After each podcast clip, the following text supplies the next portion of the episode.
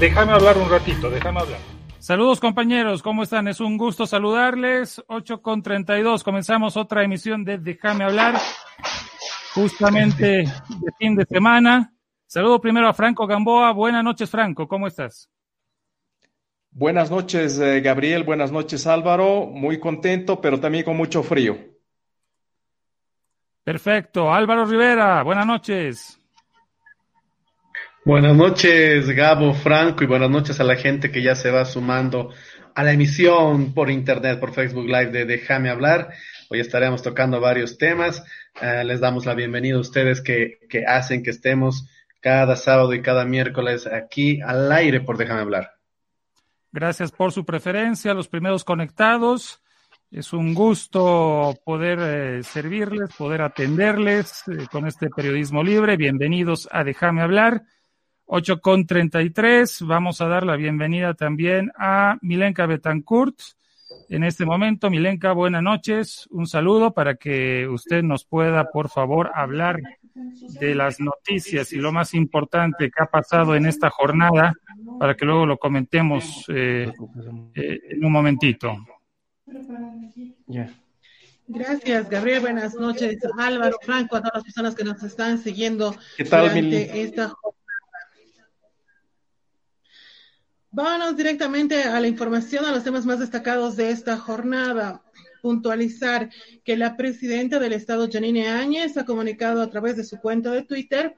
Ella señalaba de forma textual mi solidaridad y todos mis mejores deseos para Jorge Fernando Oropesa, nuestro ministro de Minería y Metalurgia, que lamentablemente dio positivo a COVID-19. Esperamos tu pronta recuperación. Fuerza Jorge, te tengo en mis oraciones, señalaba la primera mandataria confirmando que el ministro de Minería está con COVID. Recordemos que ayer viernes también se ha dado a conocer que el ministro de la presidencia, Yerko Núñez, ha dado positivo. Y en horas de la mañana, ayer el ministro de Gobierno, Arturo Murillo, señalaba de que habían sido ya siete ministros que están con este mal, afectados con este mal.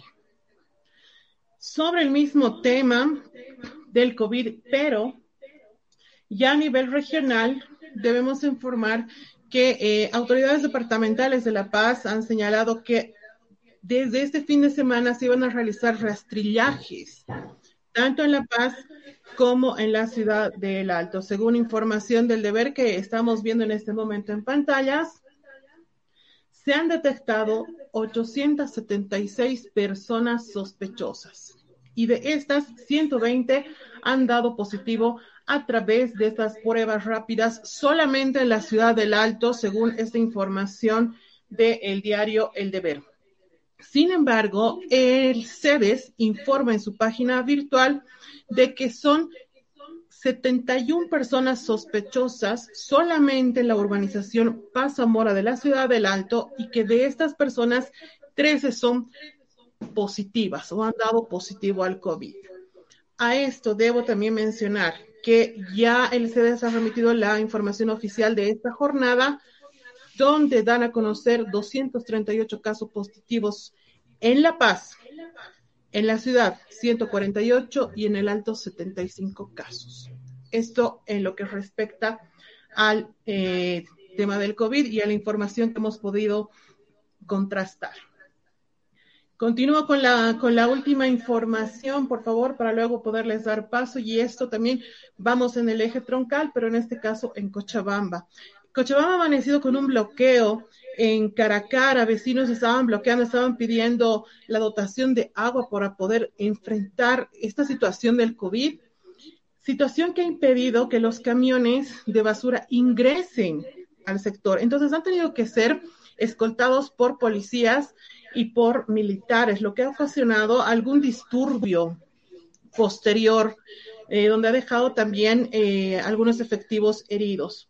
Posterior a ello, la agrupación La Resistencia Juvenil Cochala ha eh, tapeado la puerta de la alcaldía y está exigiendo la renuncia del alcalde José María Leyes y de la gobernadora Esther Soria. A esto también se suma que su máximo líder, Yacir Molina, ha hecho circular un video en redes sociales donde pedía a la ciudadanía recoger basura e ir a votar a la casa de estas autoridades para eh, exigir mayor atención respecto al tema del COVID en este departamento. Esta es la información más destacada, compañeros, de esta jornada. Con este breve resumen, me voy con ustedes. Gracias por su atención.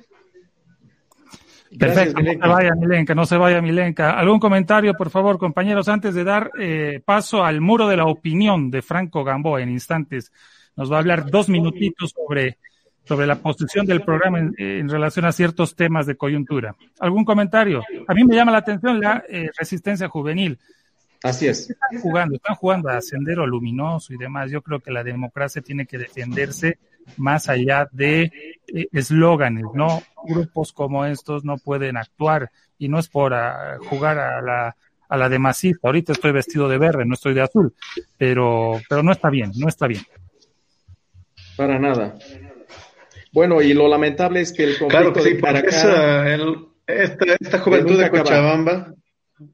dale, Franco. No, no. Eh, que eh, lo lamentable es que el conflicto de cara a cara es de nunca acabar. No entiendo por qué las autoridades y las mismas eh, organizaciones de la sociedad civil no llegan a un acuerdo. Todos se perjudican en Cochabamba, todos están en riesgo de mayor contagio y de otras enfermedades, el tema de la basura, pero lo más difícil, ¿no? La permanente tensión. No sé cómo pueden vivir con una tensión constante que no tiene un final feliz. Don Álvaro.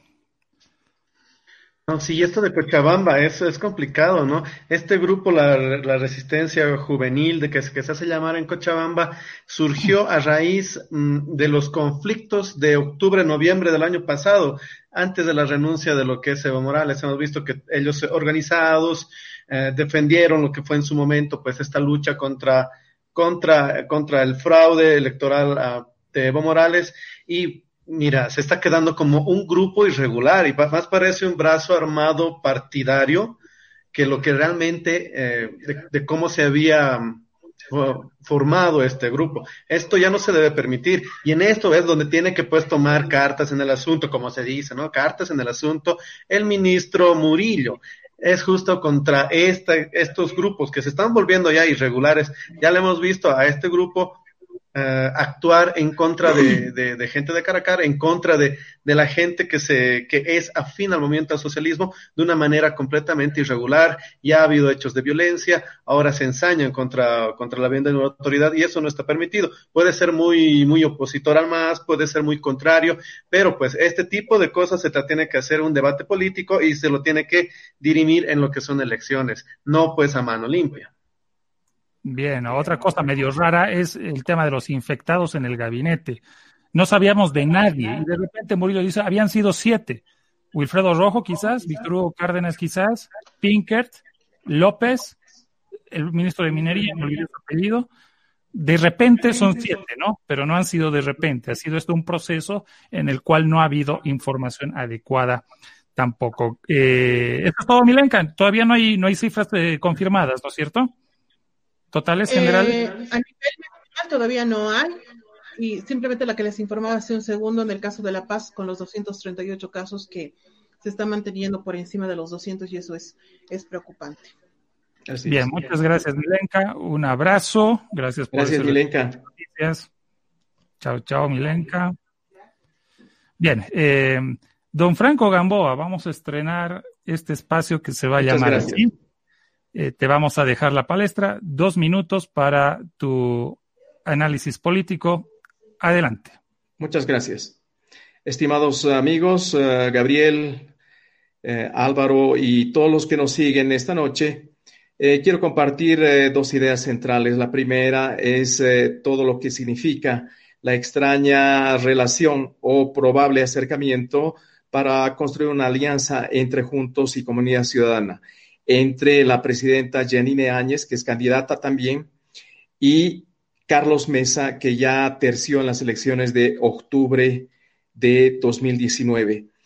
Lo importante a tomar en cuenta es que esta alianza no es posible desde el punto de vista legal, desde el punto de vista de la inscripción de los frentes ante el Tribunal Supremo Electoral, en la medida en que de manera oficial la inscripción de, frentes políticos ha concluido, lo cual no resta, digamos, la capacidad de los negociadores para que puedan de alguna manera acercarse, pero en términos de acuerdos postelectorales. Esto debe tener clara la ciudadanía en la medida en que no está muy visible en este momento una salida oficial, legal, para conformar un frente, pero sí una salida de carácter político. Ahora bien, esta perspectiva ha sido adelantada por el ministro Arturo Murillo, sin embargo, parece que le ha caído como un balde de agua fría y totalmente sorpresiva la noticia al candidato a la vicepresidencia Samuel Dore Medina, quien desconocía y considera poco probable y al mismo tiempo poco oportuna la posibilidad de un acuerdo político. Sin embargo, el objetivo, al parecer, es cerrar el paso al regreso al poder del movimiento al socialismo y, por lo tanto, amerita también, una vez más, recordar que la alianza de estas fuerzas de oposición que estuvieron en el conflicto político el año pasado, se presenta también como una necesidad. Es decir, la alianza y una perspectiva para construir unidad es también una alternativa política en esta situación de polarización en la que hemos regresado los últimos dos meses. Muchas gracias. Bien, eh, muchas gracias, eh, Franco, a ti eh, por esas palabras también, por esa reflexión. Es muy importante lo que dices. ¿Algo al respecto, Álvaro? ¿Algún criterio? ¿Te ha caído bien esa posibilidad? suena a improvisación un poquito? No, me suena a un mame terrible, porque ¿qué pasa? sale Murillo, te voy a compartir la, la, la noticia, aquí la tengo, dame un segundo, aquí está. Te voy a compartir la noticia, que esto lo tomamos del portal de oxígeno.org, que nos dice, ¿no? Que salió el día el 30, que dice elecciones, juntos hará propuesta mesa para tratar de ganar al MAS en primera vuelta, afirma Murillo. Estas son las afirmaciones del ministro de gobierno. Al final hay que, sería bueno saber si el ministro de gobierno también es pues el estratega de, campaña electoral, también es ministro de comunicación, es la, es la, parte del partido de la Alianza de Juntos que también da la información a la prensa, porque esta es una, no es las palabras de cualquier persona del, de la Alianza Juntos. Oye, es una autoridad que está en función de gobierno en este momento y que tiene un papel preponderante en este momento con la Alianza. Y inmediatamente sale a desconocerlo Samuel Doria Medina no lo compartiste, Gabriel. Te voy a pasar lo que es el. Tenía una dificultad. El tweet de lo que. Sí, tengo una dificultad con, el tema de la red, pero, pero bueno. Eh, no, no me sale, no me sale. Si lo puedes volver a compartir. Pero bueno, ya. Volviendo. Sale inmediatamente, sale inmediatamente Arturo. Ya, lo voy a. Sale inmediatamente a Samuel Doria Medina a desconocer esta postura de Arturo Murillo diciendo ¿no? que la alianza Juntos jamás había conversado acerca de una posible alianza con Carlos, con Carlos Mesa, ya echando directamente por tierra las palabras de Murillo. ¿Qué se pensaba en un primer momento mm, sobre lo que estamos conversando? Que podía haber sido tal vez una estrategia de, de, la Alianza Juntos de tratar de llegar a algún entendimiento con, con Carlos Mesa para después tal vez pues echarle la culpa, ¿no? Oye, no, no hemos llegado a, a, un entendimiento con Carlos Mesa, porque saben que él no quiere lo que es la unidad. Ahora te estoy compartiendo el tuit de Samuel Dori, si lo puedes compartir ahí en, en pantalla. Aquí tenemos, justo.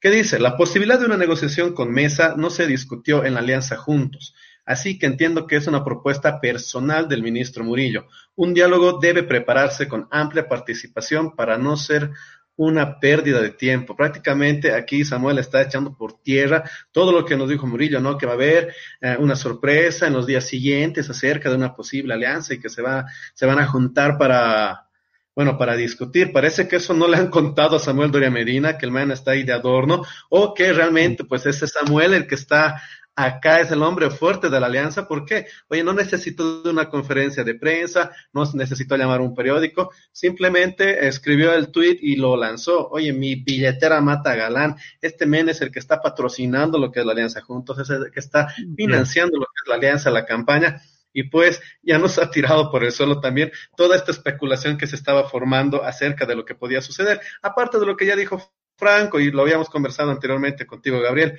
eh, la fecha para lo que son inscripciones de alianza pues ya pasó ya fue. No puedes en este momento inscribir una alianza eh, nueva ah, de dos partidos, de dos frentes que se están juntando. A no ser, no sé, no estoy seguro de esto, de la parte legal. Lo que sí hay es una fecha para poder reemplazar lo que son candidatos. No sé si en esa fecha se podrá pues, retirar alguna candidatura y la presidenta, o sea, Carlos Mesa, pues retiren su, su candidatura y que corra el otro solamente. Bueno, o que, que corra solamente el otro partido. Bien, Álvaro, muchas gracias por ese comentario. Vamos a dar la bienvenida a la doctora Adriana Sánchez. Uno de los eh, principales temas, se nos perdió el contacto con Franco, Franco nos debe estar escuchando, por favor tratemos de solucionar ese tema técnico.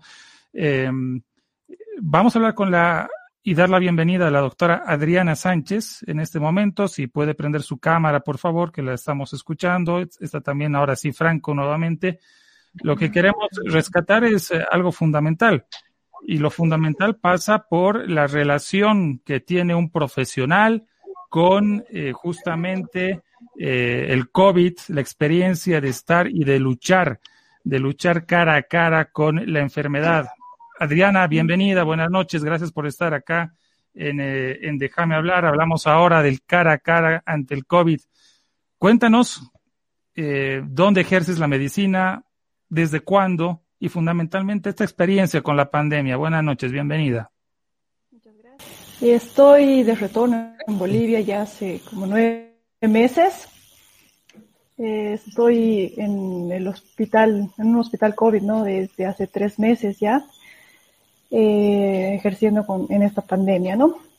Actualmente, bueno, me encuentro en diferentes hospitales de, tanto de la ciudad de La Paz como del Alto eh, ejerciendo como cardióloga. Bien, háblanos por favor de, cuál es tu impresión como ser humano, como persona de, la enfermedad, la evolución de la enfermedad y el lado humano de, afrontar esta enfermedad. Bueno, como, como todos, yo creo que esta enfermedad nos ha agarrado de imprevisto, es algo que tal vez no esperábamos no habíamos eh, planificado la magnitud ni la severidad de esta enfermedad. Eh, yo creo que al principio todos estaban un poco incrédulos en cuanto a si realmente podían eh, contagiarse o no de esta enfermedad, pero una vez llegado a la situación, digamos, el poder tratar este tipo de pacientes, la situación es terrible, ¿no? Porque realmente hay personas que se descompensan muy rápido, a las que les afectan mucho más que a otras, entonces ya tienen otro tipo de, perspectiva, ¿no? En cuanto al ámbito eh, de salud, al área de salud del personal médico y demás, pues también ha sido un, ha tenido un impacto como tal, ya que muchas personas han tenido mucho miedo de poder contactarse o poder estar eh, en contacto con esta enfermedad. Eh, por tanto, muchos han por la edad y por otros factores de riesgo han decidido aislarse ¿no? y, evitar el contacto también con, este tipo de, enfermedades. Bueno, Adriana, yo, yo tengo una... ¿Cómo estás? Buenas noches, Adriana. Es un gusto tenerte acá y que nos puedas eh, explicar, hablar y contar toda, toda esta experiencia que se está suscitando. Nosotros tenemos poco conocimiento, igual que la, que la mayoría de la gente, de cómo se va desenvolviendo eh, en un hospital todo lo que viene a ser la lucha contra el coronavirus. ¿Es posible que nos puedas contar cómo es un día, un día de trabajo en un hospital COVID donde, donde se está centralizando todo, todo lo que es la lucha contra esta pandemia?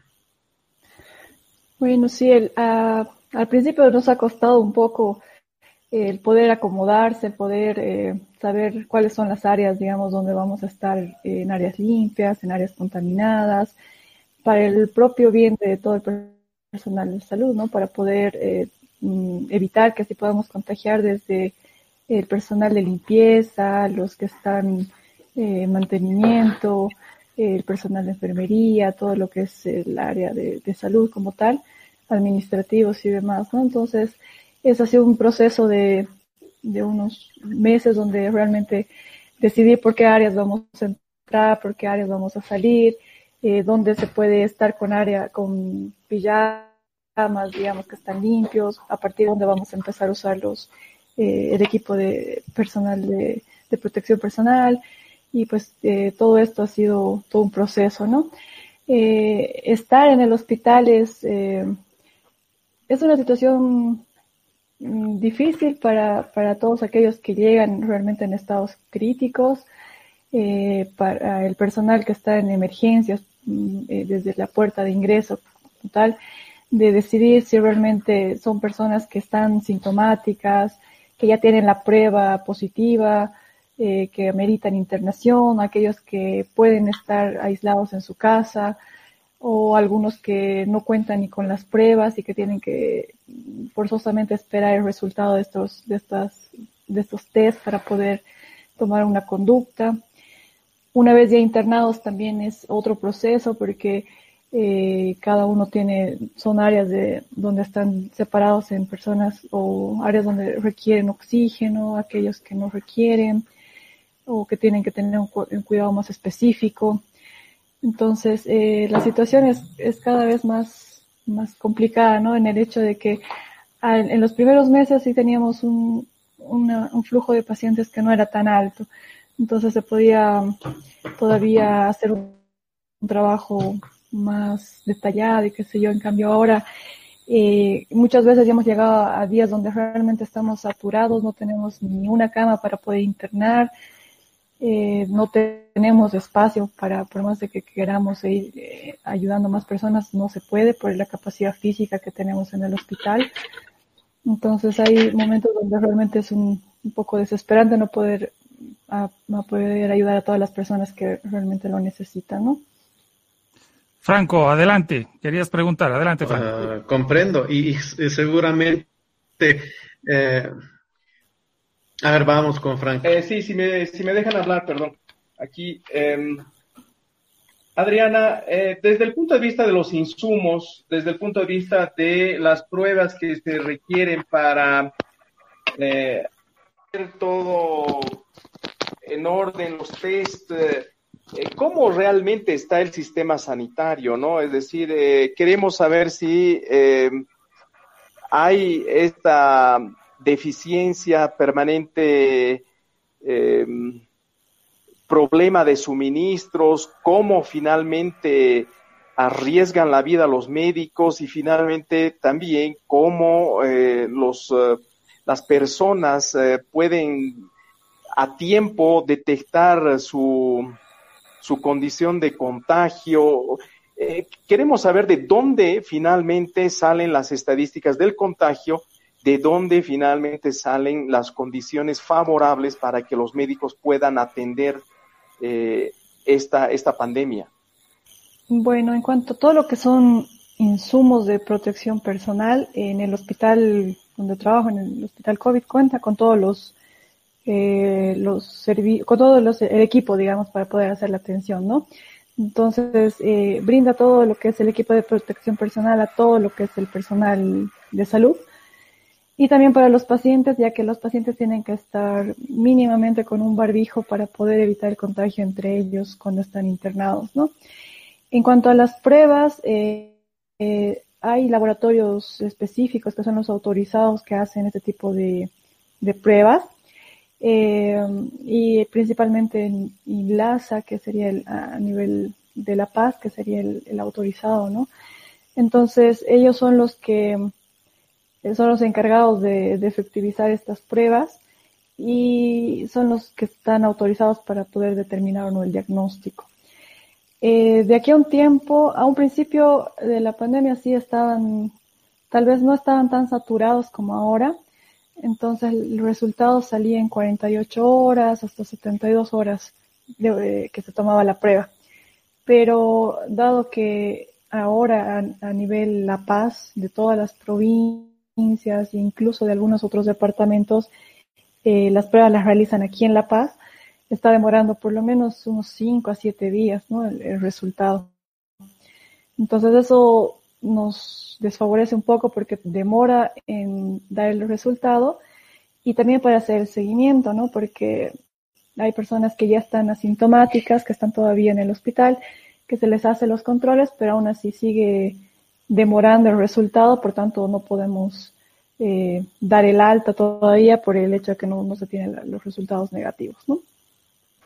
¿Cuánto están tardando en dar estos resultados? Porque es una de las eh, incógnitas que creo que tenemos la, mayor parte de la población. Mm, no sé si los médicos también de cuánto demora en tener un resultado de lo que es una prueba COVID, ya sea de una persona que se está haciendo particularmente porque cree que tiene síntomas o que va a un CEDES o en este caso ustedes que, que están dentro de lo que es un hospital COVID a un paciente que está interno, porque hemos visto de que están demorando, entonces no sabemos ni no tenemos certeza de la cantidad también de infectados que se tienen. No sabemos si estos números que nos dan por decir oh, mil infectados hoy es de son, son las pruebas de ayer, antes de ayer o de hace una semana. ¿Nos puedes explicar un poco al respecto, por favor, Adriana? Sí, pasa que antes demoraba como 48 horas en el resultado, ¿no? En, alguno, en el mejor de los casos tomaban hoy y en 24 horas se reportaba el resultado. Ahora por la cantidad de pacientes, la cantidad de pruebas y el mismo hecho de que muchas personas dicen, oh, probablemente tengo síntomas o he estado en contacto, entonces están saturando mucho más lo que es el, este, este tipo de laboratorios, lo que hace que demore mucho más el, el tiempo de resultado, ¿no? De la, de la respuesta de, estos resultados. Eh, por lo general, antes tardaban como 48 horas en dar eh, el resultado de estas pruebas. Ahora están demorando entre cuatro, cinco, siete días. Y eso, ¿no? ¿Por qué? Porque a nivel de La Paz, estos este departamento está analizando las muestras de todo lo que es provincias, incluso de algunos otros departamentos. Entonces, tengo entendido que por ese lado está demorando por lo menos hasta siete días, ¿no? El, el resultado. Probablemente el, el número de de contagiados que se tiene por día son de los que ya han salido el resultado y que esos se, se van sumando, ¿no? Pero sí, probablemente hay muchos casos más que se van a reportar más adelante por, por este mismo hecho de la demora del resultado. Adriana, eh, ya entrando a la parte médica, nos la has explicado un poco de pasadita. Eh, desde tu especialidad, desde la cardiología, ¿Cómo nos puedes describir la evolución de la enfermedad? ¿Qué pasa con los con la enfermedad? ¿Qué daños está causando? Veíamos esta semana, por ejemplo, al diputado Amílcar Barral diciendo esta enfermedad no se la deseo a nadie, completamente agotado, colorado y con una dificultad para respirar tremenda. Eh, ¿Qué se ve? ¿Qué es lo que más te impacta? Cuéntanos esto, por favor. Bueno, principalmente esta es una enfermedad que va a afectar toda la parte respiratoria, ¿no? Entonces, eh, involucra mucho lo que es la parte pulmonar y la mayoría de, los pacientes que ingresan, ingresan por dificultad respiratoria, ¿no? Es que la sensación de falta de, aire, eh, malestar general, fiebre, dolor muscular. Entonces, eh, muchos sospechan al principio que es como un resfrío pero ya conforme pasan las horas, incluso en, los primeros días, se ve que tiene mucha dificultad para poder respirar y dependiendo la edad, dependiendo otros, eh, otras enfermedades que, que, tengan de base, esto puede complicarse un poco más, ¿no? Personas que tienen presión alta, que son diabéticos, que no están siendo controlados, eh, personas que tienen otras enfermedades que tampoco han estado haciendo un buen control, eh, son las que más se descompensan y son las que, además de la parte respiratoria, se complica un poco con las otras enfermedades que puedan tener, ¿no? Entonces, si principalmente afecta a la parte respiratoria, la parte pulmonar, eh, porque no hay un buen flujo de aire, pero también puede haber descompensación de cualquiera de las otras enfermedades que pueda tener. Y bueno, principalmente esto va, va a atacar a todo lo que son la, parte respiratoria, pero se ha visto muchas complicaciones en la parte vascular, eh, que incluso hay muchas personas que fallecían por súbitamente por el hecho de que eh, puedan haber hecho una, una, embolia a nivel pulmonar y eso haya hecho que no se obstruya la, se obstruya la vía aérea y, puedan fallecer en cuestión de minutos, ¿no? Entonces, por ese lado es que no sea que se está tratando de hacer un control en general, haciendo un tratamiento con, uh, integral de todo, de todas las posibles complicaciones que puede tener para evitar que se pueda llegar a alguna de estas, ¿no? Adriana, por favor, ¿nos puedes explicar cómo es esto de, una enfermedad de base? Nos has hablado de, lo que es uh, hipertensión, diabetes. ¿Qué más es, entra dentro de este cuadro de, de una enfermedad de base? ¿El asma también es una enfermedad de base? ¿O qué horas debemos considerarlo para la gente que nos está viendo, escuchando y que al igual que yo desconozco de este tema para tener más información al respecto? Bueno, una enfermedad de base es todas aquellas enfermedades que se adquieren, digamos, en el transcurso del tiempo.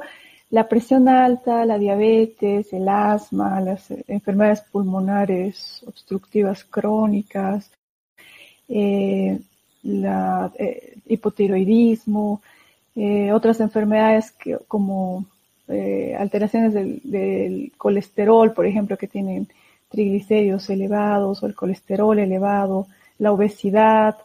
Estos son otros factores de riesgo que también nosotros consideramos cuando se trata de esta enfermedad, porque son muchas veces aquellas que se van a descompensar en este cuadro de, del COVID, ¿no? Eh, en nuestro medio lo más frecuente, eh, la, lo que se conoce como la poliglobulia, lo que es la eritrocitosis, cuando la sangre es muy espesa, eh, la diabetes, que también muchas personas piensan que se le ha detectado alguna vez, pero nunca más ha hecho controles y entonces no tiene el conocimiento de que tienen esta enfermedad y que no está haciendo, haciendo ningún tratamiento. La presión alta, que también piensan como que no, me han dicho alguna vez que tengo presión alta, pero se me ha pasado y, y ahora estoy bien. Entonces, muchos en nuestro, en nuestro país son como que eh, tienen el conocimiento de que han tenido esta enfermedad, pero nunca más han hecho controles, no han hecho seguimientos. Y una vez que llegan al hospital, que están descompensados por esta parte de, de la infección del COVID, se les vuelve a diagnosticar que tienen este tipo de enfermedades, ¿no? Entonces, probablemente ya las tengan de manera crónica, o sea, de, de, desde mucho tiempo, pero que no han hecho tratamiento. Entonces, son enfermedades que están eh, latentes que están ahí presentes, pero que uno como, eh, como persona debería conocer todas las enfermedades que tiene eh, como antecedentes y, y, que probablemente podría estar cursando con alguna de esas, ¿no? Eh, ahora hay personas que sí tienen el conocimiento de que son, de que son hipertensas, de que tienen diabetes, tienen su tratamiento específico, pero a veces también está descontrolado o no, no han hecho un buen seguimiento, entonces no está bien controlada.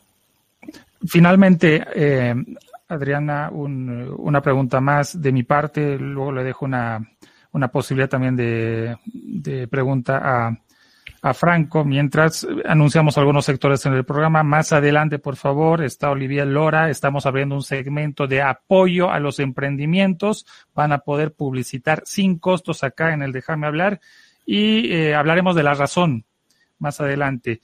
Eh, Adriana, ¿cuál es el tratamiento más efectivo cuando se complican las cosas. Realmente hemos estado perdidos estas semanas. Hablábamos de la ivermectina al comienzo, el eh, plasma hiperinmune, posteriormente eh, esta solución líquida que no me acuerdo. Eh, ¿alguien, ¿Alguien me ayuda, por favor? Cloruro de sodio, creo. Cloruro de sodio. Dióxido de cloruro de sodio. ¿Qué funciona? ¿Qué funciona? ¿Qué no funciona? O dióxido de cloro. Dióxido de cloro. H2O, ya, mentira. Ya, evidentemente, tantas cosas, tantas cosas. Eh, ¿A qué tiene que aferrarse un enfermo que está grave? ¿Por dónde va la orientación? Eh, la gobernación de, de, Oruro, la de Tarija dicen alguna cosa, vamos a producir esa sustancia. Eh, Santa Cruz adelantó con la ivermectina, ahora eh, por otro lado muchos insisten con el plasma. ¿Cuál es la salida? ¿O realmente es todavía incierta la, la personalidad del virus? En realidad, pues todavía estamos con estudios, ¿no? Se han hecho diferentes pruebas, tratamientos experimentales, por así decirlo, porque hasta ahora no hay una cura específica, no hay un tratamiento o un esquema de tratamiento específico para cada paciente. Eh, todo lo que se ha estado haciendo en, en estos últimos tres meses eh, ha sido de manera experimental, ¿no? Entonces, se ha visto que en algunos casos la parte de del tratamiento con la hidroxicloroquina, ha tenido algunos beneficios, pero no se ha comprobado el 100% de que pueda ser o no la causa de que hayan negativizado. Hay personas que no han tomado ningún tipo de tratamiento, por ejemplo, las que están en el hotel, en el centro de aislamiento, y han negativizado en, en, una cantidad, en un periodo este, de días, ¿no? Sin ningún tipo de tratamiento. Eh, hay otras que, que, han tomado, qué sé yo, ivermectina, la hidroxicloroquina, y independientemente del mismo tiempo han negativizado. Eh, ahora el plasma, por ejemplo, es como un aporte, una ayuda a todo lo que es eh, eh, hacer que es las defensas de una persona que una persona ya enferma ha formado transferirlas a una persona que está en un estado crítico, ¿no?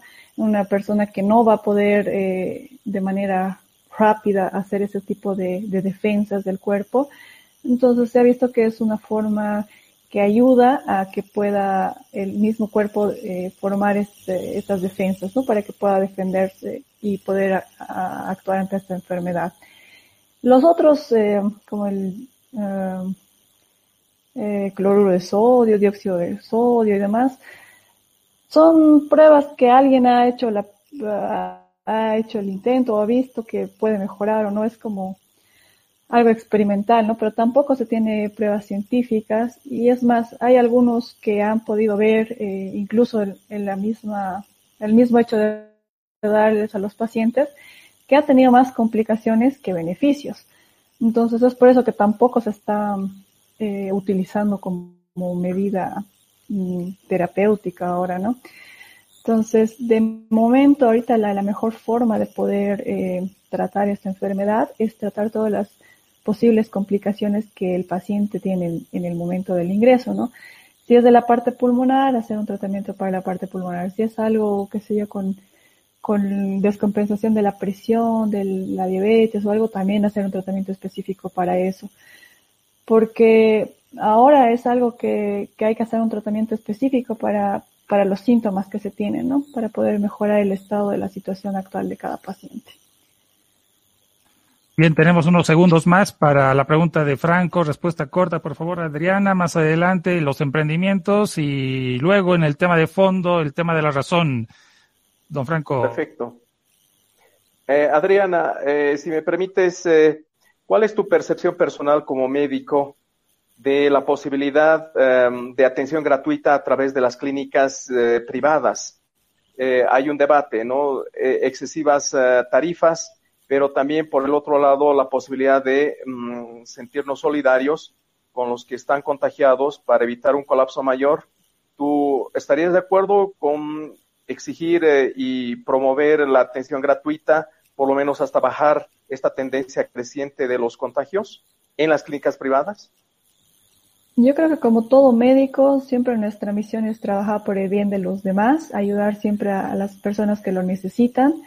Y obviamente no podríamos ni lucrar por, en esta situación para poder eh, ayudar a los demás. Es una situación donde realmente necesitamos trabajar todos juntos, eh, pero también como personal médico eh, necesitamos todas las condiciones eh, de protección personal y todo para poder hacer una atención adecuada, evitando así que nuestro mismo personal se logre contagiar por el hecho de atender en condiciones que no están siendo las óptimas, ¿no? Entonces, si contamos con todo lo que es el personal de protección personal, estamos, eh, yo creo que la mayoría de los médicos dispuestos a trabajar y ayudar a toda nuestra gente.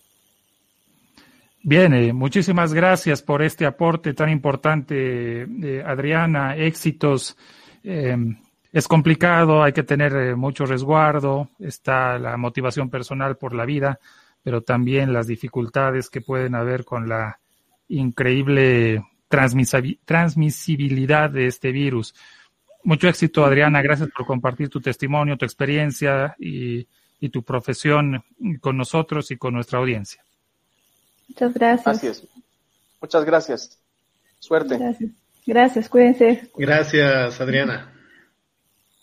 Bien, eh, vamos a comentarles a nuestros seguidores que estamos abriendo un espacio donde si ustedes quieren inscribirnos, contactarse con nosotros, pueden anunciar sus emprendimientos, si están vendiendo salchipapas, si están vendiendo tucumanas, si están haciendo ceviche, están... Eh, un impu por ahí un tiempo, lo que sea, para salir y mover la economía y generar recursos, pues bienvenido. Escríbanos, contáctense con nosotros a través de nuestro Facebook y ustedes van a poner, poder exponer esta situación.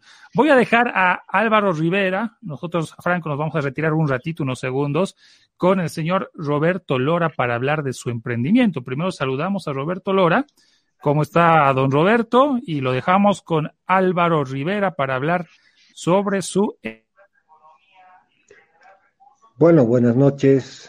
Eh, en principio felicitar a su gran y lindo programa que definitivamente está difundiendo a mucha gente y está dando a conocer los grandes problemas por los que está atravesando este problema del coronavirus y obviamente todos los problemas que en este caso la industria en Bolivia está atravesando por grandes, pero grandes problemas. Saludo a Álvaro, a Franco y a Gabriel por, y felicitarlos por este lindo programa. Estoy a sus órdenes. ¿Cómo está, don Roberto? Buenas noches. Y como usted lo dice, estamos poniendo también lo que es esta nuestra transmisión, nuestro Facebook Live, a disposición de la gente que está con el emprendimiento. Sabemos de lo que, del, emprendimiento suyo y queríamos que nos cuentes de lo que es Enva Group y, cómo se está moviendo en esta época de pandemia. Porque hemos visto que si hay algo que está empezando a salir y se está empezando a mover es la parte alimenticia. Y el Emma Group lo que produce son pipocas y también lo que viene a ser uh, maní, que se lo tiene muchas presentaciones y que también está a disposición en gran parte del mercado nacional, en La Paz, Cochabamba, Santa Cruz y en diferentes supermercados. ¿Nos puede hablar un poco del producto, don Roberto? Bueno, este es un emprendimiento que se inició hace un año aproximadamente, un año atrás. Y bueno, eh, pese a los grandes, grandes problemas por los que estamos atravesando, nosotros seguimos trabajando. Y trabajando en base a un esfuerzo de que, bueno, el producto es muy, realmente muy bueno. Eh, se encuentra actualmente en todos los supermercados, como lo decía, tenemos mucha eh, demanda y nosotros realmente estamos haciendo en este momento de, de, por los cuales estamos pasando, estamos tratando de proveer a toda la gente que definitivamente ha empezado a demandar. Este producto está demandando cada vez más, no solamente acá en La Paz, sino también en el interior, Cochabamba, Santa Cruz, Potosí, Sucre, Tarija, en fin, está llegando eh, por suerte a todos los lugares. Eh, inclusive eh, ya hemos tenido una, un gran acercamiento en el exterior, como Chile, Perú, etcétera, etcétera, ¿no? Nosotros definitivamente para producir... y son es un buen producto, ¿no? son pipocas caramelizadas. Sí, este producto este producto eh, son pipocas caramelizadas. Eh, no hay otra empresa que esté produciendo este tipo de producto. Y realmente, eh, gracias a Dios, bueno, estamos tratando de abastecer al mercado. Que no se olvide la gente a empezar a consumir lo, lo, nuestro, a consumir lo producto nacional y que mejor empezar con esto que se produce en el país, que viene a ser el maní, también lo que son las pipocas. Ahora que estamos en época de, de, pandemia, con los fines de semana que no se puede salir, que estamos todavía con la cuarentena rígida, pues una llamadita al, número que nos, que nos, que nos dejó aquí, el 699-83-110, un delivery y listo las pipocas y el maní para comérselas con una buena peli. Muchas gracias, don Roberto, gracias por estar aquí en nuestro programa, por estar en Déjame hablar. La despedida suya, por favor. Sí, eh, muchas gracias a ustedes y definitivamente, bueno, a la orden para cualquier momento. Muchas gracias. Bien, muchas, muchas gracias. gracias. A don Roberto Lora. Gabriel, Gracias, Gabriel, gracias. porfa, te he compartido una, una imagen. Si me puedes dar una mano con eso. Claro, claro, claro. es un anuncio importante. Por favor, con urgencia, estamos buscando donante de plasma hiperinmune recuperado de coronavirus, tipo de sangre A positivo para Rafael Isaac Mango Herrera. Es, aquí el señor Rafael, don Rafael, es un amigo de la familia. Ah, por favor, a las personas que se puedan contactar, que, que ya se hayan recuperado del, del, coronavirus y nos puedan hacer la donación de lo que es el plasma hiperinmune A positivo, por favor, uh, remitirse, dar, darnos una llamada aquí a los celulares al 72001708, al 62339111 y al 67003713. No importa la hora, no importa el momento, vamos a estar para, para atenderlos y para poder llegar aquí a, a salvar la vida de, de, nuestro amigo Rafael Mango, del señor Rafael, a quien le enviamos pues una, toda la vibra del mundo y vamos a estar aquí prendiéndole una velita y, y, elevando una oración para que pronto pues vuelva a estar mejor de salud y, y venza de lo que es este terrible coronavirus. Gracias muchachos. Terrible coronavirus. Eh, revisamos algunos mensajitos con relación a la eh, anterior entrevista con la doctora Melba Sánchez. Muy bien, Adriana, la fanaticada de Adriana. Muy bien, doctora Adriana Sánchez.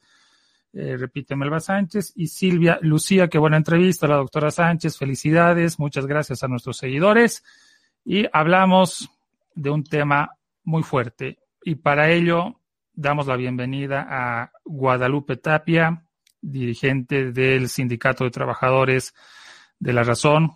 Guadalupe, eh, es un placer eh, tenerte con nosotros. Bienvenida y gracias por aceptar esta, esta invitación para, para hablar de la situación laboral de, de tu empresa. Eh, gracias, bienvenida. Eh, micrófono, Guadalupe, a, a, habilite por favor su, su micrófono. Está, eh, está. Ahora sí. Adelante, Guadalupe. Ahora sí. Buenas noches a todas, eh, a todos ustedes. Muchas gracias por la cobertura. Eh, disculpas por um, por tal vez la voz un poco entrecortada, pero es que me agarró justamente un terrible resfriado y estoy un poco, eh, bueno, todavía estamos con el shock también de todo lo que ha sucedido este miércoles y estamos tratando de ver cómo vamos a asumir, ¿no? Porque no es fácil eh, aceptar que de la noche a la mañana eh, 97 personas queden sin trabajo y queden prácticamente en la calle, ¿no? Compañeros, ¿quién comienza? Eh, Franco, Álvaro, Franco y Álvaro sí. en, ese, en, ese, orden, adelante. Eh, si me dejan hablar, eh, Guadalupe, em, prácticamente hace, no sé, um, unos eh, tres a cuatro meses se realizó una entrevista entre em, Valverde, Carlos Valverde y eh, el empresario Carlos Gil donde básicamente se lo invitaba para que dé a conocer el tema de los negocios que él tenía aquí en Bolivia, si había eh, clientelismo, política y si el MAS en el pasado había apoyado a este empresario Carlos Gil. Él dijo que eh, todas sus, sus um, inversiones en Bolivia son legítimas, legales, tanto en transporte de carga mm, a través de trenes, el teleférico y la razón. Habló eh, no muy detenidamente, pero habló positiva y de manera optimista eh, sobre la razón.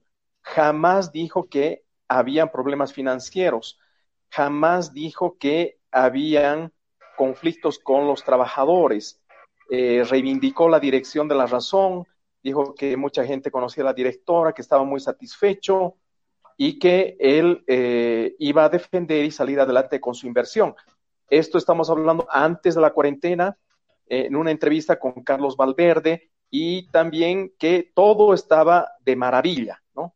y que jamás había tenido al mismo tiempo este señor Carlos Gil ningún tipo de eh, ayuda, entre comillas, política de parte de eh, el anterior régimen de Evo Morales y que él estaba abierto a cualquier investigación, etcétera, que él iba a dar su testimonio y sobre todo que no tenía ningún conflicto con las inversiones que había desarrollado aquí en Bolivia. ¿Cómo ves ahora la situación, no? Porque parece que en prácticamente cinco meses todo se ha descompuesto y a lo que hemos llegado es muy penoso lo que está sucediendo en la razón. Eh, primero creo que tengo que decir que el señor Carlos Valverde, eh, perdón, el señor Carlos Gil eh, nos ha venido engañando mm, a los trabajadores, tal vez a la opinión pública en su momento, y ahora obviamente él no da la cara, ¿no? Quien asume y ha asumido todo el control del periódico siempre ha sido la señora Claudia Benavente. Eh, recordarán ustedes que nosotros antes de la pandemia habíamos hecho observaciones serias al manejo administrativo que se estaba realizando en la empresa. Eh, son problemas que no es que hayan explotado en diciembre, digo que no es que se hayan presentado en diciembre, sino son problemas que se han presentado ya desde hace unos tres años para ser exactos. Eh, estos problemas eh, se producían justamente porque comenzó a haber retraso en el pago de salarios, eh, se nos comenzó a, adeudar bonos de transporte, comenzó a haber una supuesta acción para tratar de ahorrar lo más posible en determinados elementos, porque ellos decían que no había dinero entonces, hemos llegado al extremo de que nos corten el agua que bebía la gente de botellón porque era un gasto que querían ahorrar, ¿no? Nosotros en su momento hemos puesto el hombro para que justamente no hayan estos problemas, pero lo que nos llama la atención poderosamente es que este plan de reajuste no era algo que tenían que hacerlo el año pasado o este año así como han procedido, sino era una política que tenían que haberla encarado ya desde por lo menos hace unos cuatro años. Eh, ustedes conocen que a nivel mundial los periódicos eh, han sufrido una crisis terrible justamente porque el papel ya no es un producto eh, que sea mm, novedoso para las masas, ¿no? Esto por algo bien simple, las redes sociales, el internet que han empezado a suplir justamente este papel que eh, este eh, todo lo que uno se informa tal vez en un periódico, ahora todos uno se puede enterar tranquilamente a través del internet y eso es gratuito, ¿no? Entonces, hace 10 años sabíamos que los periódicos grandes de Estados Unidos, de Europa, ya estaban cerrando redacciones. Hace cinco años ya se habló en el periódico La Razón sobre justamente esta crisis que algún, ha llegado atrasada, pero finalmente sabíamos que iba a llegar. Eh, sin embargo, em, no hubo esa toma de previsiones de parte de la administración y creo que una muestra de todo este problema o una de las principales muestras es, por ejemplo, eh, esta iniciativa de construir un edificio em, para una con capacidad para 250 personas que no era necesario, ¿no? O sea, nosotros estábamos en una antigua construcción que era humilde, eh, pequeña, pero estábamos bien en ese lugar, pero bueno, a la directora se le ocurrió hacer una nueva oficina y ahí se gastó mucho dinero. Todavía estamos tratando de precisar bien la cifra, no quisiera eh, jugar, eh, no quisiera em, tal vez tener un dato inexacto. Lo peor de esta construcción fue que ni bien hemos ingresado al lugar para, para este, para hacer para hacer nuestra desarrollar nuestras actividades en esta en esta infraestructura. A la semana ha comenzado a presentar rajaduras porque era una construcción que no estaba planificada. Y nos trajo problemas o sea era una estructura que principalmente eh, tenía más comodidad para la directora, ¿no? Porque para nosotros, por lo menos, ¿no? En temporadas de frío no tenía que estar ahí con una frazada más adicional, en temporadas de calor tendría, tenía que estar ahí aguantando el frío, eh, perdón, el, el, el ambiente cargado, ¿no? Entonces, es un tema bien complejo.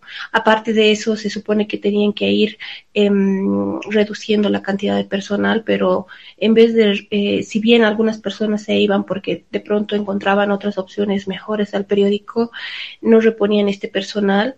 Eh, el problema era que sí contrataban personal ejecutivo, administrativo, eh, y eran cosas que nosotros, que nosotros por lo menos como trabajadores no entendíamos, ¿no?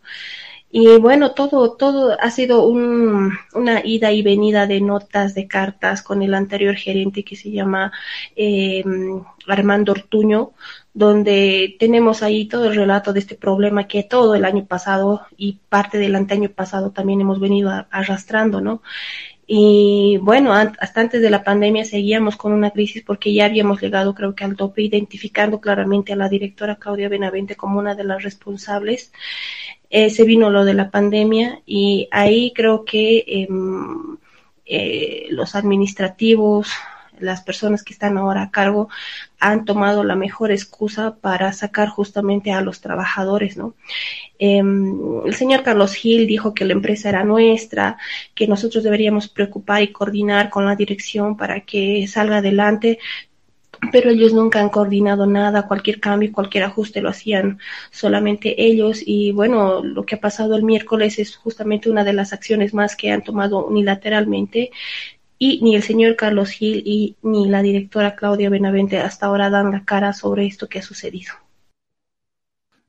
Guadalupe, eh, la pregunta es la siguiente. Hace unos meses la ex ministra de Comunicación Isabel Fernández daba cuenta de la publicidad estatal, al menos desde la creación del ex Ministerio de eh, Comunicación desde el año 2009, si no me falla la memoria. Y la razón estaba entre los medios que más publicidad recibía. ¿Cómo se puede interpretar la situación actual de despidos o ese argumento de despidos bajo fuerza mayor? y por otro lado la realidad económica que ha sido develada por el propio gobierno, ¿no? Y que ha afectado también otros medios, PAT y otros más que han tenido buena publicidad, pero que ahora eh, están pagando incómodas cuotas mensuales a, a, su planilla de principalmente periodistas. En este caso, por ejemplo, nosotros como trabajadores, como sindicato, hemos emitido una nota en la que mencionábamos justamente no que considerábamos, sentíamos que este dinero no había sido eh, que no había llegado a las manos de los trabajadores, ¿no? Justamente porque tenemos tantas deudas pendientes, habían cosas pendientes. Entonces, en la única reunión que hemos tenido con la directora este año, que es eh, a nivel del sindicato, que se ha realizado, si no me equivoco, el 20 de mayo, eh, nos, nos reclamó, ¿no? Nos dice cómo es posible que ustedes hayan eh, hablado que no les ha beneficiado, ese dinero apenas sirve para pagar un, un, un, un, poco de las planillas mensuales en las que gastamos. Y en una explicación un poco escueta nos mencionó que los ingresos de la razón correspondían el 80% a la empresa privada y el 20% a la empresa, eh, perdón, a la administración pública. Entonces, y claro, estos 12 millones que se dividen en estos tres últimos años, para ella resultaba ser una cifra insignificante tomando en cuenta los gastos solamente por planillas que según ella tenían que pagar. Uh, así ha sido una explicación muy, muy, este, no, muy, muy escueta, como les digo, eh, y nosotros habíamos pedido que bueno, pues salgan a la, este, salgan a la, a, a, explicar públicamente justamente estas cifras, porque finalmente si 12 millones son tan poquito, no representan nada, entonces podrían justificar con sus ingresos, con los gastos que tienen. Pero ellos decían que no, que era dar, eh, que era eh, aceptar que, que, ha habido algo irregular y que ellos no consideraban. Nos parecía raro porque eh, me acuerdo que hace un, mes, un poco más, ha debido circular un anónimo en el que mencionaba muchas de las cosas que iban a pasar y se tomaron la molestia de hacer dos, tres, cuatro notas, creo que está hablando con abogados sobre, sobre las declaraciones falsas, sobre estas informaciones filtradas, sobre estos, eh, sobre chismes, digamos, anónimos, ¿no? O sea, ¿quién le da, qué empresa le da mm, tanta tanta cobertura a los chismes y cuando sale una información del tamaño del ministerio, bueno, calla, ¿no? Entonces, eh, esa fue la explicación que a nosotros nos ha dado, siempre nos hemos sentido susceptibles. Hemos pedido en muchas oportunidades eh, ver los estados financieros, ¿no?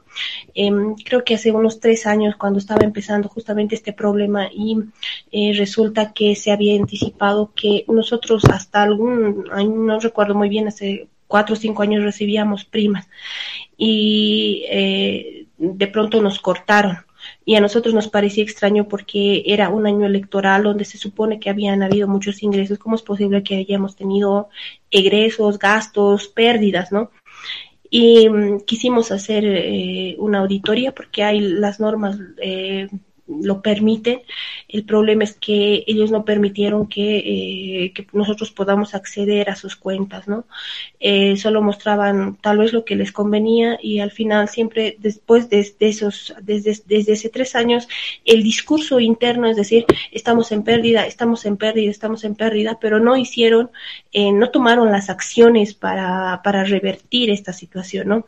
Y bueno, uno de los requisitos que se necesita para que ellos puedan apoyar esta su decisión en fuerza mayor es justamente que los tres que las tres últimas gestiones del periódico presenten cifras negativas, ¿no? Eso es lo que obviamente han informado, han dicho que, es, que son negativas, eh, pero no han hecho nada para, para revertirlo, ¿no? Y ahora quieren eh, poner en las espaldas de los trabajadores todo este peso de deudas que todavía nos, nos, nos deben a, a, quienes hemos trabajado y que hemos estado prácticamente dándole una parte de nuestra vida a la empresa. Uh, Guadalupe, ¿cómo estás? Buenas noches, es un gusto tenerte aquí en, en Déjame hablar, nos has narrado parte de lo que viene a ser la, la, la historia, creo que financiera de, de la razón, un periódico que que en su momento ha recibido un muy buen ingreso uh, por parte del gobierno en lo que viene a ser publicidad y no solamente por parte del, del, ente del Estado, sino también a través de privados. Creo que todo el mundo en algún momento hemos comprado la razón por el tema de los, uh, de los uh, de, las publicaciones de, empleos y demás, que era como que un gancho, ¿no? Para que uno compre las ediciones del domingo, donde uno veía pues publicidad un montón. Nos parece realmente pues eh, duele que, se trate así a la gente, no vamos a hablar de que duele se un medio, sino son los trabajadores los que nos importan y la forma en la que se, uh, se les ha comunicado este despido. Tengo entendido por las, no, por las notas que han salido, las noticias que se han dado, de que les han hecho el anuncio de despido, de retiro, había una reunión de Zoom, ¿es así Guadalupe? ¿Cómo se ha obrado desde la gerencia de la razón? Así es, eh, a través de los correos institucionales, el miércoles a las dos de la tarde, dos y media más o menos, nos llegó una invitación eh, por parte de la dirección para que eh, nos podamos conectar vía Zoom y conocer la nueva dinámica eh, de trabajo que va a ser a que, que se iba a desarrollar a propósito de la cuarentena y de la pandemia. ¿No? Entonces, muchas de las personas que ingresamos, y, eh, bueno, obviamente estamos interesados en saber cómo, cuál iba a ser nuestra situación laboral, cómo vamos a trabajar. Eh, no había claridad, hay muchas personas a las que ellos eh, llevaron una vacación colectiva después de que se levantó, cuando, o más bien cuando se produjo la cuarentena dinámica, algo que no nos no entendíamos, ¿no? Se supone que deberíamos haber ya vuelto con todos, con todo el personal a volver a trabajar, pero ellos decidieron más bien mandar a todos a vacación colectiva y había muchas personas que estaban en incertidumbre porque no sabían qué es lo que estaba sucediendo.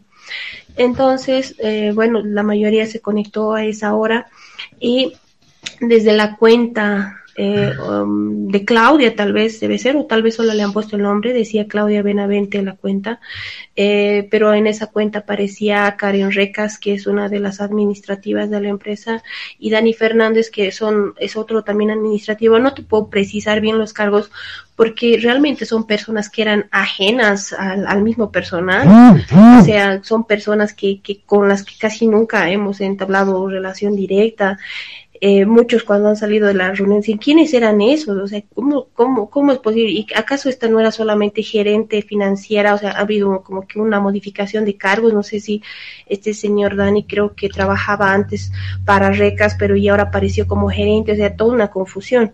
Y en medio de la, y en medio de esta eh, reunión, de pronto nos anuncian que están con un, este, con un notario de fe pública, del cual no dan su nombre, no lo muestran, y resulta que nos dicen, eh, nos empiezan a leer ahí la carta en extenso sobre, eh, sobre esta situación eh, que, que, iba, sobre lo que iba a suceder con los trabajadores, ¿no?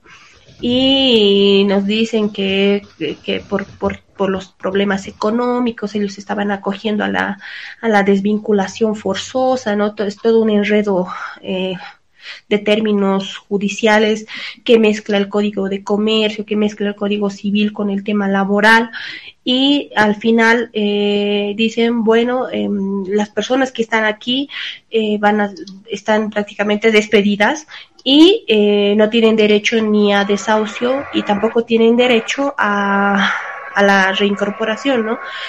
Entonces, todos nos hemos quedado pasmados, han leído una lista de todas las personas y obviamente todos nos hemos quedado eh, boquiabiertos por lo que estaba pasando.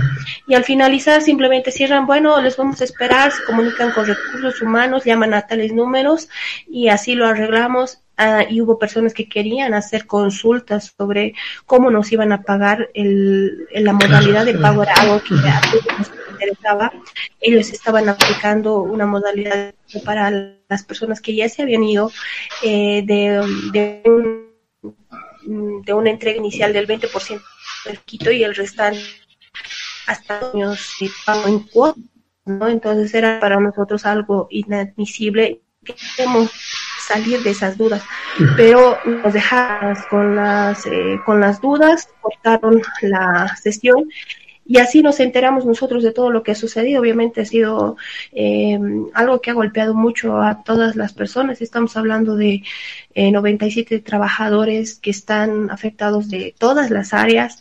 Hay personas, hay personas como choferes, hay personas que trabajaban en los como operarios de las máquinas, de redacción, tan solo los periodistas más o menos suman 30 personas, han barrido con casi toda la redacción y con todos los periodistas que trabajaban en la parte digital. Si ustedes eh, revisan ahora, o si han revisado estos días la página web, eh, van a notar que no hay notas ¿no? Creo que han sacado tres notas ayer, de una media de 50 tal vez que se hacían por día. Eh, el impreso debe estar a cargo de las jefaturas que han estado sacando. El contenido ahí eh, pueden ver tal vez la calidad, cómo, cómo están trabajando. Y bueno, si al final em, eh, reponen esa misma cantidad de notas que se hacían, quién sabe, tal vez están contratando a personas que son afines o personas que que no sé, pues estén cobrando mucho menos, pero igual van a tener que contratar algún personal porque con los que se han quedado no van a poder, no van a poder eh, solventar todo lo que se hacía antes en la razón.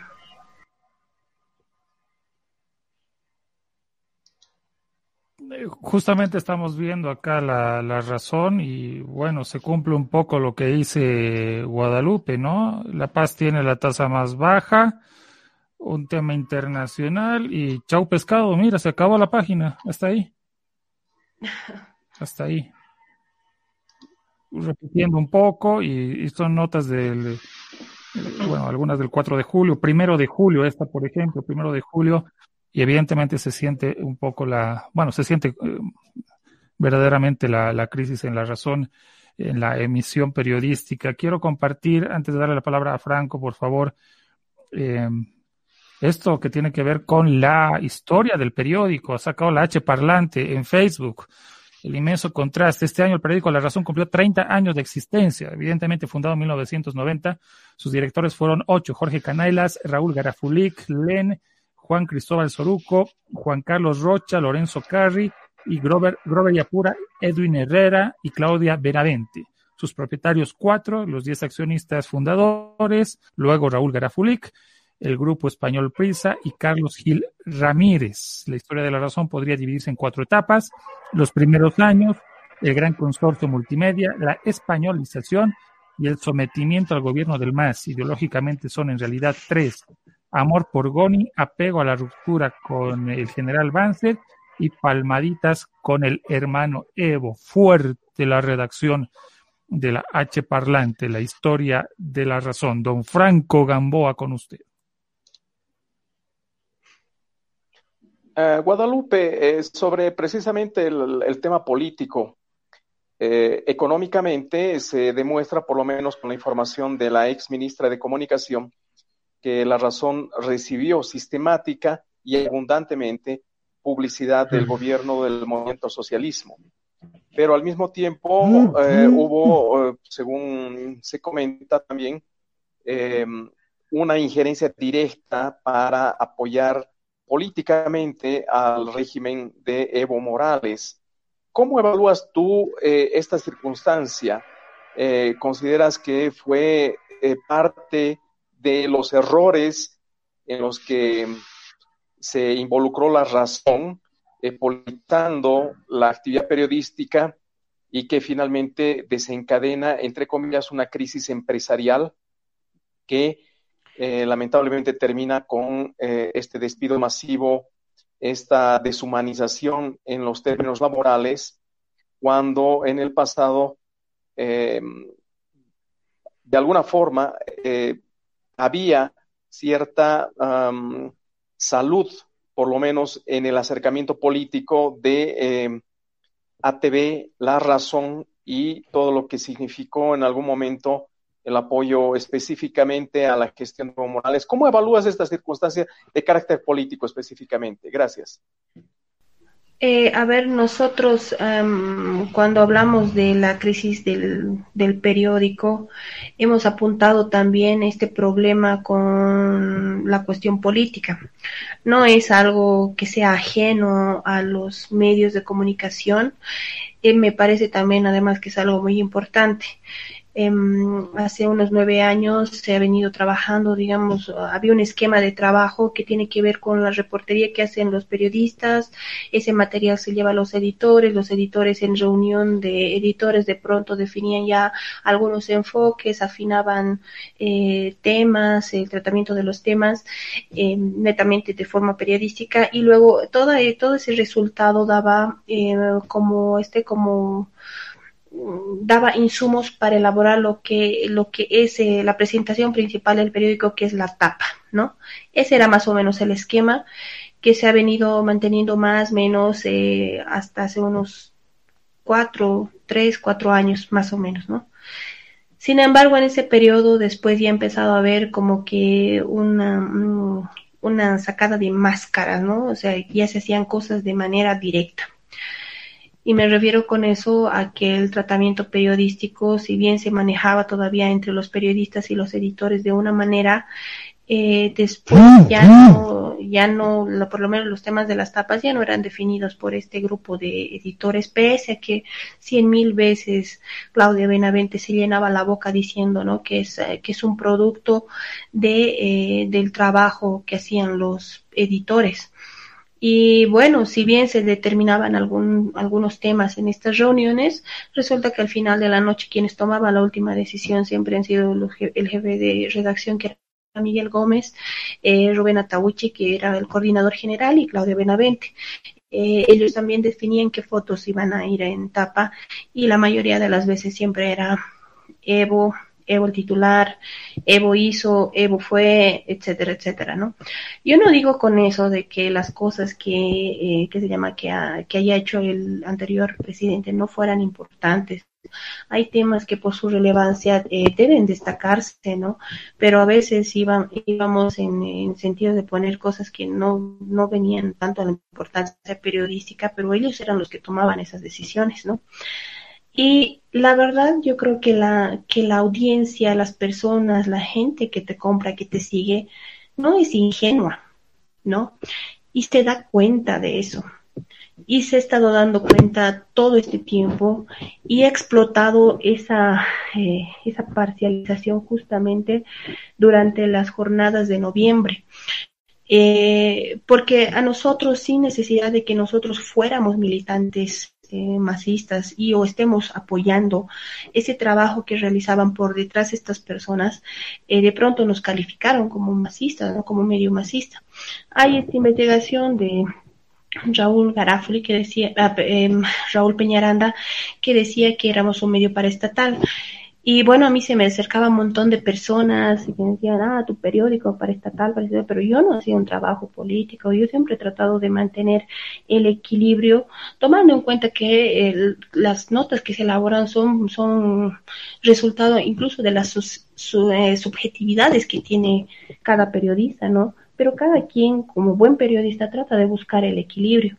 Se hacía ese trabajo en las horas superiores del periódico, ¿no? Pero lastimosamente era la política lo, y bueno, estamos en un país que es netamente político, que era lo que definía al final el perfil y ha terminado de calificar el trabajo periodístico que nosotros hemos hecho.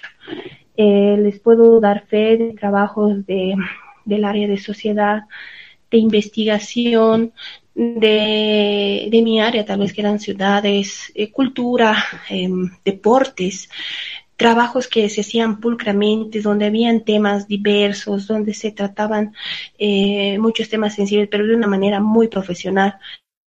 Tal vez la debilidad grande ha sido política y también una parte de economía. Eh, y bueno, eso nos terminó de afectar absolutamente a todos, ¿no? La credibilidad es el único bien que tiene un medio un medio de comunicación y también un periodista. Entonces, si a uno le quitan eso, bueno, la gente obviamente tampoco te va a comprar. En la calle eh, yo recuerdo muchas veces que veíamos en las esquinas donde estaban los, eh, los, em, los, las personas que venden los periódicos, eh, que se quedaban con ejemplares de la razón, ¿no? Y alguna vez una compañera dice, por curiosidad, ¿qué pasa? ¿Por qué no se venden? No, prefieren comprar páginas 7. Pues, el periódico masista, periódico masista, ¿no? Y era un estigma que, que, se ha, que se ha fortalecido más en los últimos años y del que ya, no, ya hemos, como periodistas también creo que hay que reconocerlo, hemos reaccionado un poco tarde porque deberíamos habernos puesto fuertes eh, tal vez antes de las mismas elecciones, ¿no? Yo puedo dar cuenta también de muchas peleas que han habido adentro por, por mantener eh, em, tal vez enfoques que sean más equilibrados y que al final, bueno, eh, salían em, por decisión ya de estas jefaturas y bueno, ellos disponían, ¿no? Eran cosas que ya estaban ajenas a nuestro trabajo. Entonces, claro, eh, influye, influye porque ya no vendes como antes, la gente ya no te cree y bueno, esto es también una parte de, es un resultado de, es uno de los, de los orígenes que han decantado en toda esta crisis, ¿no?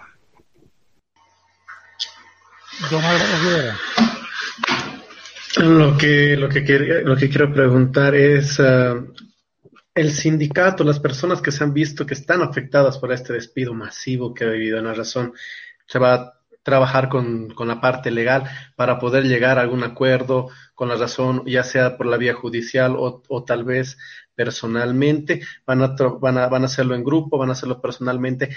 Ya se está moviendo esto para poder mm, obligar pues, a, la razón que también eh, reflexione en este sentido y que pueda brindar ya, si bien ya no van a estar trabajando en, en, este periódico, que les brinde las medidas necesarias para una salida digna y con lo, y con lo que nos dice la ley, ¿no? De lo que es el finiquito y toda esta parte económica que deberían retribuirles. Estamos peleando justamente por ese tema. Se supone que la Ley General del Trabajo dispone que una vez que, uh, que retiran algún personal y o se va por propia voluntad, los, los, los finiquitos, los beneficios sociales tienen que ser pagados en no más de 15 días hábiles, ¿no? Eh, pero la empresa ha propuesto pagar en cómodas cuotas de hasta dos años y lo digo cómodas cuotas porque eh, de pronto los beneficios sociales para los trabajadores son el ahorro de toda tu vida y te sirven pues para que por lo menos en esta etapa de pandemia puedes, no sé, dedicarte a otro negocio, puedes invertir en algo, ver la mejor forma de salir adelante. Pero se nos está cerrando esta opción y se pone ahí mm, o se plantea un plan de pagos que no que no ayuda y que nos deja además en incertidumbre a futuro porque porque tomando en cuenta toda esta crisis eh, hay una hay una teoría que dice que tal vez que el más gane y hay la esperanza de que el medio vuelva a reflote si es que sale este el, el gobierno del MAS nuevamente ante la presi gane la presidencia. Entonces entonces, para nosotros, por lo menos, esa no es una opción, no es una garantía de nada. Y la mayoría quiere solamente que se le pague lo que corresponde y ya no, y de una vez cortar el vínculo con la empresa, ¿no? Son personas que han trabajado toda su vida y que se han visto realmente afectadas, no solamente de, forma, eh, no solamente por el tema económico, sino también por el tema emocional. Nosotros podríamos entrar, perdón, a la razón eh, sin problemas todos estos años y resulta que hace dos semanas ya nos cerraron las puertas. Es un lugar ahorita, es como un búnker que está cerrado ya para los que están, para los que están fuera. Eh, otro detalle es que nos llama la atención es que la empresa ayer ya, ya mencionado que a quienes ha sacado no nos van a pagar todo completo y lo que están buscando es que después de este anuncio terrible que he hecho el miércoles han hecho el miércoles estas dos personas, uno vaya a negociar aparte del plan de pagos, sino también la presentación de una carta de retiro. O sea, nos parece totalmente ilegal como procediendo, pero además con una falta de respeto, como si nosotros fuéramos, eh, no sé, eh, no sé si decirlo así como ganado al que hay que marcar y luego dejarlos en el corral según corresponda, Guadalupe, tenemos un problema con tu audio. Creo que estás tapando el, el, conducto de, de, audición. Simplemente eso para que no se pierda la, la, claridad. Ahora sí, sí, sí. Adelante, por favor. Es, estábamos en que les han les han les han eh, a presentar una carta de renuncia, ¿no es cierto? Claro que sí. Y miren, a ver, si has hecho público prácticamente cómo ha sido el anuncio de destitución, ahora quieren ellos que las personas que vayan o que busquen tal vez su pago firmen una carta de retiro, como si fuera un retiro voluntario de las personas para justificar lo que ha sucedido o para salvar tal vez alguna responsabilidad de lo que ha sucedido. Debo lamentar que es probable que muchas personas accedan a este plan de retiros así de esta manera por la necesidad. Tenemos tres meses que nos deben de, sueldos y bueno, todos necesitamos sobrevivir. Entonces, ante la necesidad, yo me imagino que van a haber personas que van a, que van a este, ¿no? Que van a tal vez simplemente aceptar porque necesitan dinero, porque necesitan eh, justamente sobrevivir durante esta pandemia. Eh, alguien me preguntaba esta mañana, ya tengo que estar buscando un trabajo, necesito una carta de, de recomendación. ¿Tú crees que me den en el periódico? Obviamente que no les van a dar. ¿Por qué? Porque, porque lo primero que van a hacer es decir, eh, primero firmas, renuncias y después te damos todo lo que quieran. ¿no? Entonces, es terrible cómo están tratando a las personas. Pero también estoy segura de que una buena gran cantidad va, va a poder, eh, va a pelear, ¿no? Eh, y yo estoy tratando también de sacar fuerzas para pelear, no por, no por algo que me parezca, digamos, que quiero robarle a la empresa, ¿no? Sino es porque yo ya he trabajado tantos, tanto tiempo, tantos años, solamente quiero que me paguen y nos vamos. Decían muchos que hay la figura todavía de reincorporación. Creo que ese no es, eh, esa no es la idea, aunque tiene el derecho tal vez de algún trabajador de reclamarlo, pero en este caso, después de todo lo que ha sucedido, realmente uno no se puede quedar pues donde lo maltratan de esta forma, ¿no? Y los maltratos han sido sistemáticos, pero desde hace tiempo, con diversas acciones que han, tomado, eh, a partir de decisiones que ha tomado la directora Claudia Benavente. Bien. Cerramos esta entrevista, nos, nos quedamos con esa intervención tuya. Al final quiero que nos paguen y nos vamos, dijo acá la representante de del, sindicato. es completamente justo, es completamente justo. Bien. Eh, el, perdón, ¿qué forma más? es un terrible antecedente para el tema de los trabajadores en general, ¿no? Porque, eh, bueno, si aquí permiten que esto quede así, con estas condiciones en las que está eh, planteando la razón, el retiro de personal, eh, me parece el peor de los antecedentes para los trabajadores que se supone que tienen en las normas bolivianas, normas que son muy proteccionistas de los trabajadores, ¿no? Entonces, así, bueno, cualquiera va a poder hacer lo que se le dé la gana. Y me da pena peor todavía porque em, el señor que es venezolano no da la cara y, bueno, siendo extranjero dueño de una empresa boliviana, hace lo que se le da la gana y nadie hace nada para poner esto eh, por lo menos en este, ¿no? En que se llama en línea. Es decir, por favor, respetemos estas normas y hagamos como se deben las cosas. Hay, hay muchas contradicciones, ¿no? La, la informalidad de la situación, las contradicciones económicas, la relación de el argumento del despido, pero se les pide carta de renuncia, eh, de que es un grueso, que se están quedando sin redacción, eh, son, y, lo que decías al final, eh, el tema de las normas laborales irrenunciables, ¿no? ¿Dónde está la COP ahorita? La COP, hola, hola, la COP, la Laboral Boliviana. Carlos Gil, Carlos Gil se ha forrado y el Ministerio de Trabajo también, el Ministerio de Trabajo. Políticamente, ¿no? El teleférico se ha forrado de plata y adiós, bien, gracias. Si, me, si, si les he visto, no me acuerdo, ¿no? Eh, definitivamente es una gran injusticia. ¿no? que ver cómo están las otras empresas, ¿no? Eh, y bueno, si les está yendo bien, ¿por qué no prestar sea un poquitito de plata para darle la razón? Y que saque el personal que tiene que sacar y listo, ¿no? Eh, bueno, hay muchas cosas todavía que me imagino que en el transcurso de los días vamos a estar averiguando, indagando, ¿no? Porque nos parece muy extraño todo esto y cómo se ha dado, ¿no? Puede ser además el preludio de lo que va a pasar con los trabajadores eh, dependientes más adelante, ¿no? Es decir, que cualquiera, eh, cualquier empresa pueda alegar eh, fuerza mayor y chau pescado, chau pescado. Entonces, es importante. Es un precedente que estaría sentando, ¿no? Es un precedente. No es un sector, es una este cuestión nefasto. También quiero aclarar que nosotros como sindicato nunca hemos sido radicales, cerrados a hablar, a que no tenemos que hacer ajustes, no, siempre hemos tratado de conciliar, de decir, bueno, si hay que reducir personal, aceptamos a los compañeros, reflexionemos, tenemos que ponernos algún, algún peso tal vez también sobre las espaldas. Yo creo que em, mm, está a veces... Eh,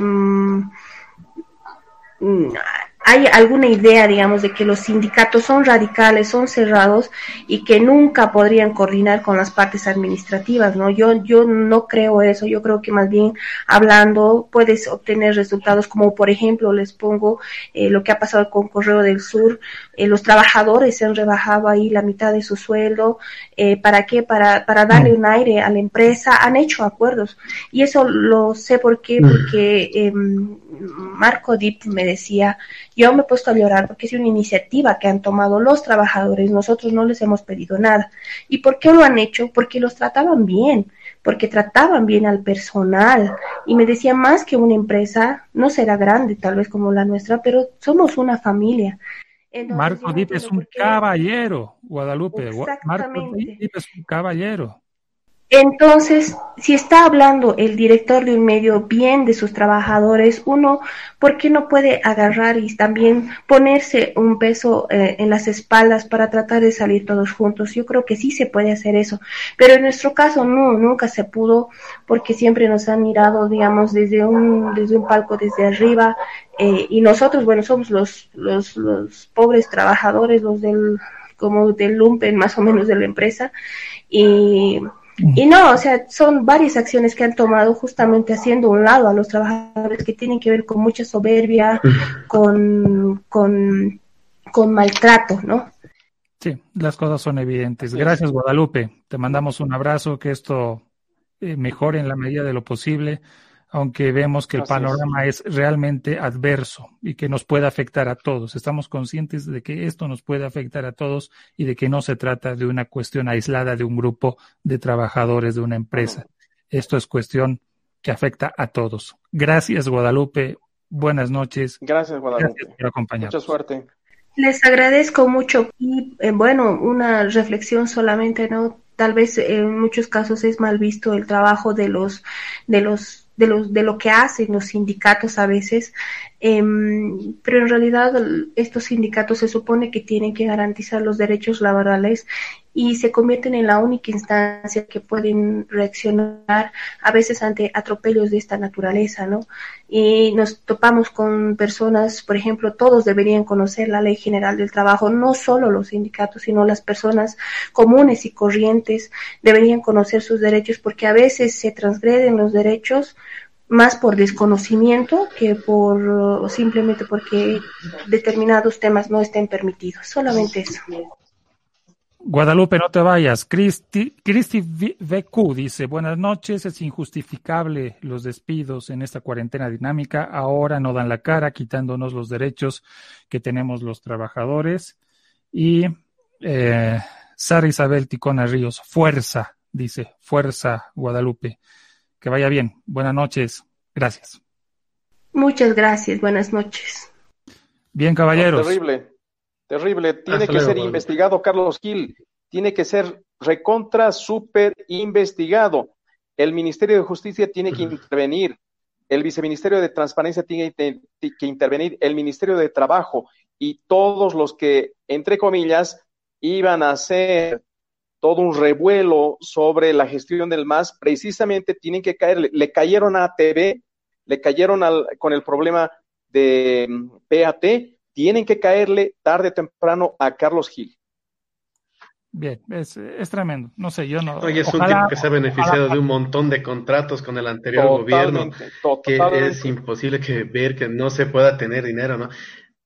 No, terrible lo de la razón, mucha fuerza para la gente, para todo el equipo de periodistas, y no solamente periodistas, ¿no? Ya Guadalupe nos, nos dijo que es un montón de personal, desde, desde gente que, que manipula la maquinaria, choferes y demás, que está inmerso en este despido masivo, 97 personas que de la, de completamente informal la forma que se hizo, ya nos lo relató vía Zoom, ¿saben qué? Eh, con un gancho, ¿no? Les han dicho, Ah, eh, en, el correo que les enviaron que iban a tratar otro tema y les enchufan lo que viene a ser el despido. Eh, terrible lo de lo de la razón. Qué pena, qué seguramente en la semana saldrá noticia y estaremos comentando esto el miércoles. Mm. Lo que fue en algún momento un prestigio periodístico importante, el desarrollo histórico desde 1990 hasta el 2009, 2010, eh, de la razón se vino abajo de la peor forma, ¿no? De la peor forma. Qué pena, y bueno, esperemos que salgan adelante los compañeros de la razón. Eh, como medio, ¿no? De comunicación, que fue el primero. como trabajadores. Fue el referente periodístico nacional, hace tiempo que dejó de serlo.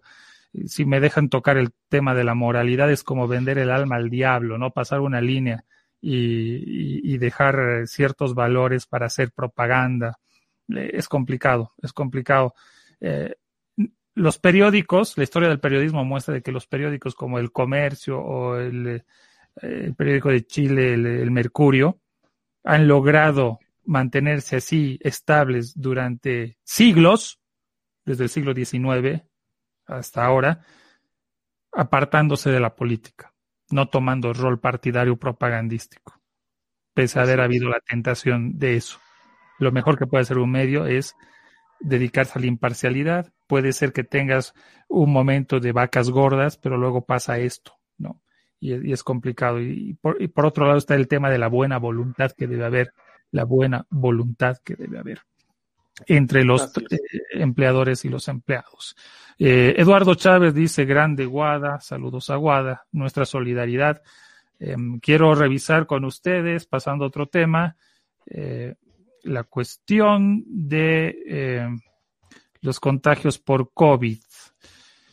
Este es el dato actualizado, gracias a nuestros seguidores. No se olviden, contáctense con nosotros por Facebook, mándenos un mensaje inbox si quieren, promover sus emprendimientos. Aquí es la publicidad gratis, no ganamos un peso por este programa, tratamos de hacer calidad televisiva y ayudar a la sociedad para que se informe por esta alternativa. 1253 casos en esta jornada. Sí. 632, eh, La Paz 238, Pando 91, Tarija 86, Chuquisaca 65, Cochabamba 57, Oruro 44, Potosí 30, Beni 10, fallecidos hoy 58, los fallecidos en total 1.378 y el total de confirmados pasan los 38 mil. Eh, si quieren dar algún comentario al respecto. Increíble. A mí me llama la atención complicando. A mí me llama la atención mucho que ya estamos cerca aquí a la cifra de Cochabamba en La Paz, ¿no? Al día de hoy esos confirmados son 3.872, Cochabamba va con 4.146. Hemos visto que hay días que La Paz sobrepasan los 200 casos por día.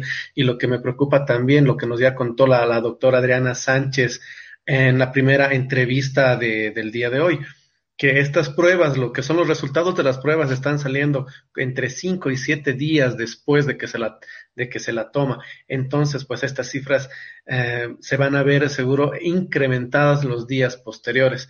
Y como hemos hablado en algún momento, pues no, no, no sabemos así es aceptar la cantidad exacta del día que tenemos eh, del total de infectados. No, bueno, eso es una incógnita absoluta, ¿no? Es una incógnita absoluta. No sé cómo, cómo va a ser esto. Eh, eh, la tendencia es a subir.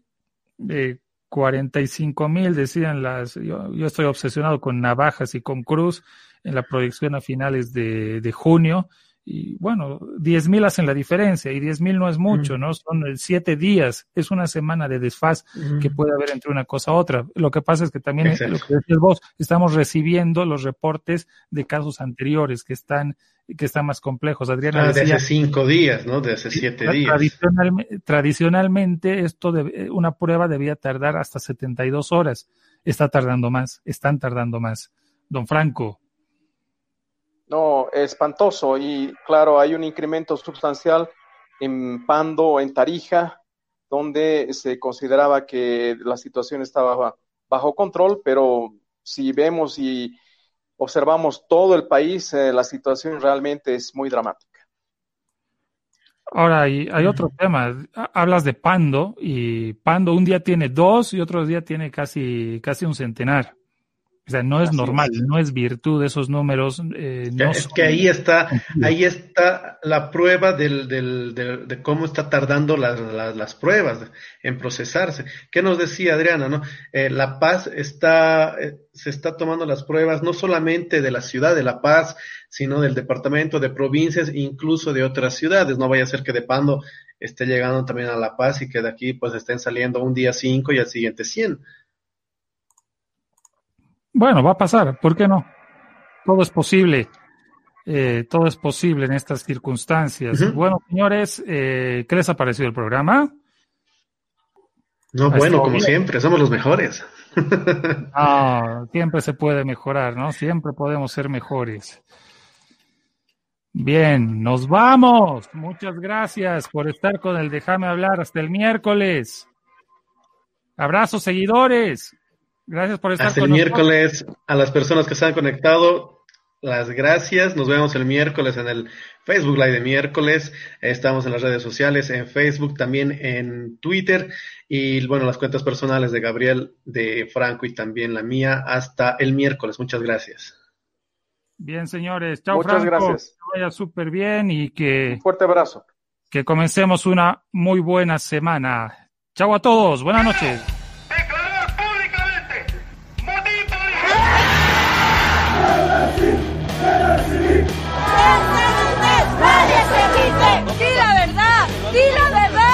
Déjame hablar un ratito, déjame hablar.